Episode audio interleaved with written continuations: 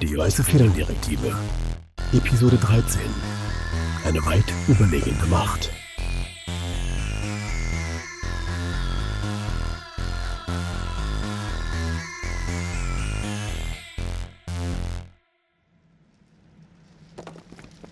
Ich habe genug von Ihnen und Ihrer Selbstgefälligkeit.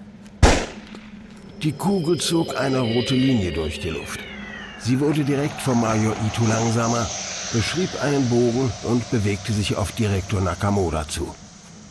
Was zum Teufel? Was zur Hölle? Sie haben beinahe recht. Ah, mein Arm! Maki schwebte zu Kuris in der Zeit gestoppten Körper. Was hast du dir dabei gedacht, Kuri-chan? Der Engel legte einen Finger auf Kuris Stirn. Ein menschliches Leben sollte niemals so gewaltsam beendet werden. Ein Licht erschien aus Kuris Körper, welches sich zu einer kleinen blauen Flamme in Makies Hand zusammenzog. Lebe wohl, Miyahara Kuri.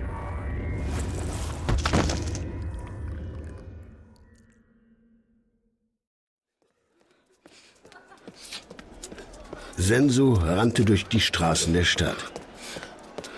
Die Menschen waren in betäubter Panik und schleppten sich ziellos durch die Trümmer. Die Gebäude der Stadt standen jedoch noch und waren größtenteils intakt. Vater, hier drüben. Du musst mit uns kommen. Mutter ist in Schwierigkeiten. Ich. Ich glaube, sie wird jemanden töten. Lasst uns hoffen, dass es nur jemand ist, den sie töten will. Oje. Dann. Dann lasst uns gehen. Nanoka schloss ihre Augen, fokussierte auf Magiers Position und teleportierte. Mutter wurde seit 200 Jahren vom Zima gejagt. Es scheint, dass selbst himmlische Güte Grenzen hat. Diesmal ist es anders. Ich befürchte, sie verliert sich.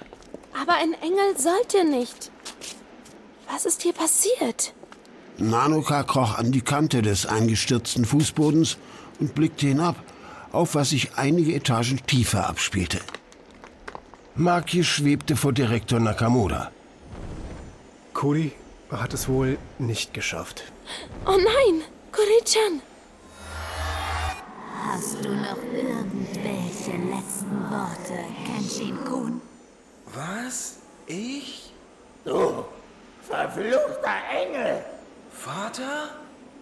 Wo bin ich hier? Wie? Tun Sie nun etwa so, als würden Sie etwas für Ihren Sohn empfinden, Direktor? Eine rote Linie in der Luft zeigte die Flugbahn der Kugel. Nur wenige Zentimeter war diese vom Markiers Gesicht mitten in der Luft stehen geblieben.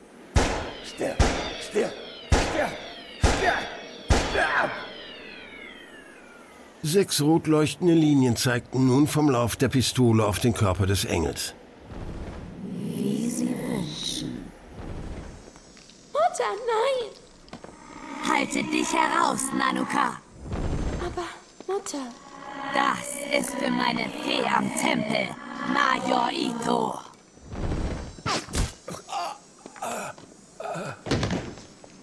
Diese ist für Koshiro. Mutter, nein! Schweig, mein Kind. Nein. Kenshin-kun. Nanoka kletterte an den Trümmern hinab, eine Etage tiefer. Diese ist für Miyahara Kuri.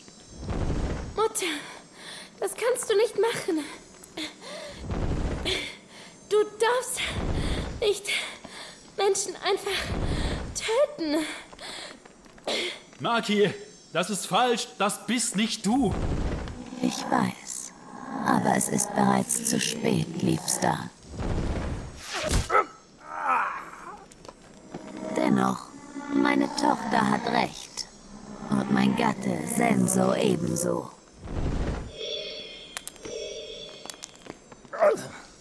Warum tust du das? Warum haben Sie getan, was Sie getan haben?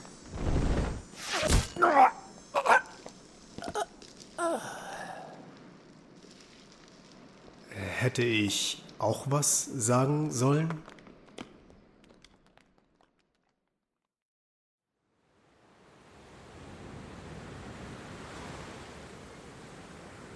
Mutter befand sich am Rande des Todes, als ich sie erfand. Nichtsdestotrotz, du hättest nicht... 222 Jahre. Ah, ich habe mich gehen lassen. Dieser Direktor hat eine ganze Stadt zerstört, nur um dich zu fangen?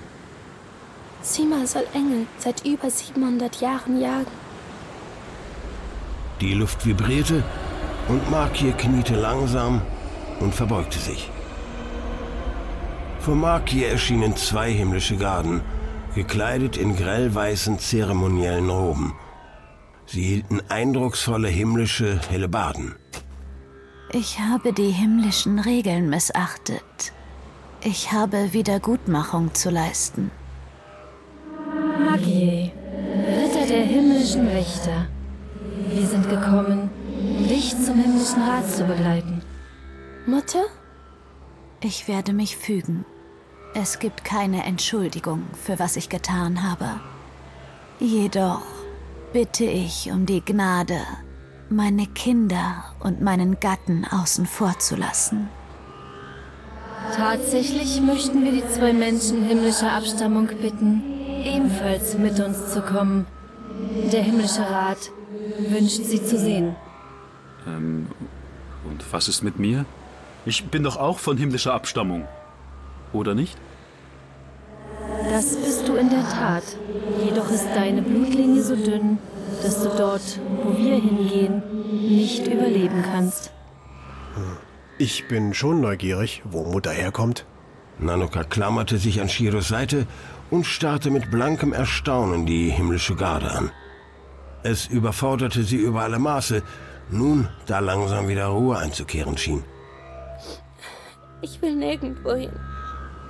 Ich will das alles nicht. Ich wünschte, nichts davon wäre geschehen. Wie du wünschst, so bleibe hier zurück. Was wird mit unserer Mutter geschehen? Wird sie zurückkommen? Dies ist äußerst unwahrscheinlich. Du und dein Bruder jedoch, ihr werdet zurückkehren. Dann, dann werde ich mitkommen. Wohin auch immer. Makir war erleichtert. Sie erhob sich und blickte Senso durch ihr vom Kampf zerzaustes Haar an. Es tut mir leid. Ist das gerecht, Maki? Du bist zurück in mein Leben gekommen. Und nun wirst du endgültig verschwinden? Wir werden zurückkommen, Vater. Das haben Sie doch gesagt, oder? Nanoka blickte die himmlische Garde an. Sie nickten. Maki. Dieser Engel ist bekannt für sein eigensinniges Verhalten. Vermutlich hast du ihn noch nicht mitgeteilt, dass deine Pflicht auf diesem Planeten bald vorüber ist. Nein, habe ich nicht. Etwas musste getan werden gegen Zema. Meine Nachfolger werden nicht mehr bedrängt werden, wie einst ich. Der Rat wird entscheiden, ob dies als mindernde Umstände anzurechnen ist. Senso, ich werde dich nicht vergessen.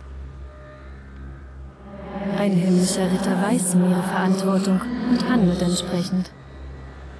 Ich denke, ich sollte glücklich sein für die Jahre, die wir gemeinsam hatten. Lebe wohl, Maki.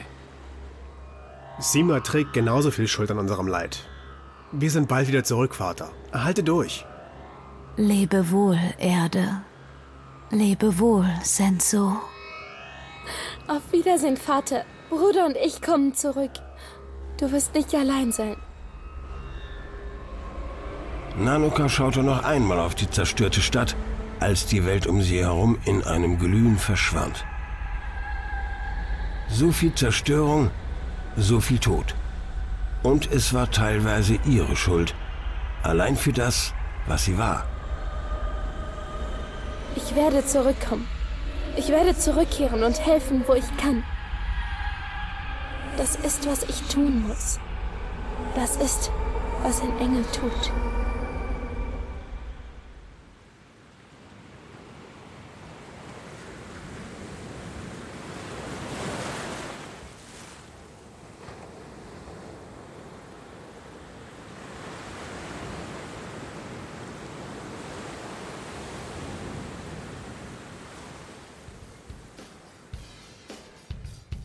Die Weiße Federndirektive. Ein 13-teiliges Hörspiel, geschrieben und produziert von Jürgen Oppermann. Also von mir. Zu hören sind als Erzähler Werner Wilkening. Nach Dr. Ansais Kuchendesaster war Shiro nicht mehr von ihren Fähigkeiten überzeugt. Engel Makie, Episode 1 und 2, Icy Jones. Ara, Kuri-chan, mir scheint, da ist etwas ganz Spezielles, das ich von dir brauche. Ab Episode 3, Lisa Kardinale. Und abgesehen von keiner Bekleidung. Höllenglocken. Ich habe keine Zeit, mich zu bekleiden. Nanoka, Hanna Jöllenbeck. Ich wollte nur. Ich, äh. Ich, ich wollte nur die neuesten Kochprogramme in Chitan laden lassen. Shiro, Jürgen Oppermann. Keine Ahnung. Selbst Vater ist von himmlischer Abstammung. Satsuko, Sonja Schreiber. Tetsu, bleib bitte hinter uns und stell sicher, dass Okada-san nicht wieder zufällig sein Radiergummi fallen lässt. Eiko, Alexandra Bergau. Das war peinlich. Dr. Ansai Futaba, Episode 1 bis 3, Jessica von Heseler. Galaktisch. Diese Villa ist immer wieder beeindruckend. Ab Episode 4, Lisa Müller. Natürlich nicht. Das wäre doch total unrealistisch, oder? Doktor in Episode 7, Birgit Arnold. Ja, Ihr Sohn erholt sich gut, Direktor Nakamura. Major Ito, Matthias Ubert. Endlich! Ein offener Kampf ist mir lieber als dieses heimliche Getue. Leutnant Ikuko, Anja Zischner. Wir könnten mit ihm verhandeln? Er muss doch endlich begriffen haben, dass er nichts gegen den Engel ausrichten kann. Mia Harakuri, bis Episode 4, Natascha Wittmark. Ich glaube, Nanoka-san ist noch nicht fertig. Möchtet ihr mit ihr frühstücken? Ab Episode 5, Ulrike Kühn. Vielleicht wurde Kenshin Kun himmlischer Strahlung ausgesetzt. Er ist immerhin Nanokas Freund. Direktor Nakamura, Felix Würgler. Sie wird es bereuen, Spielchen mit mir getrieben zu haben. Der Sohn des Direktors, Kenshin, Sascha Servadio. Moment mal. Hier geht's nicht zum Krankenzimmer. Das ist der Abstellraum für Sportgeräte. Masayuki, bis Episode 4, Hannes Borde. 2500 Yen. Dir hat's gefallen, du hast Nasenbluten. Ab Episode 5, Philipp Stiegemann. Siehst du, wie sie dich schlägt? Sie ist die Sorte Mädchen, die auf einen anständigen Klapp stehen. Yukio, Paul Grün. Hm, das ist seltsam. Die Fotos von Nanoka-chan sind alle überbelichtet. Omura-Sensei, Simon Hill. Ich habe einen denkbar unglücklichen Unfall gesehen. Sato-Sensei, Pascal Runge. Wir wollen nur das Mädchen. Das hat nichts mit dir zu tun. Senso, Clemens Weichert. Hallo, hier ist Selke Senso. Wer ist da? Die himmlische Garde, Peggy Schütze. Ein himmlischer Ritter weiß um ihre Verantwortung und handelt entsprechend. Zema-Soldaten, Klaus Neubauer. Informiert den Major. Überprüft die Toiletten. Steffen Tom Lorenzen. Feuer! Haltet den Engel auf! Alexander Bolte. Vielleicht versucht sie Nakamuras Sohn zu verstecken. Ach, ich hab sie schon wieder verloren. Und Alexander Matecker. Raubvogel 4 ist startbereit. Raubvogel 5 wird in weniger als zwei Minuten bereit sein.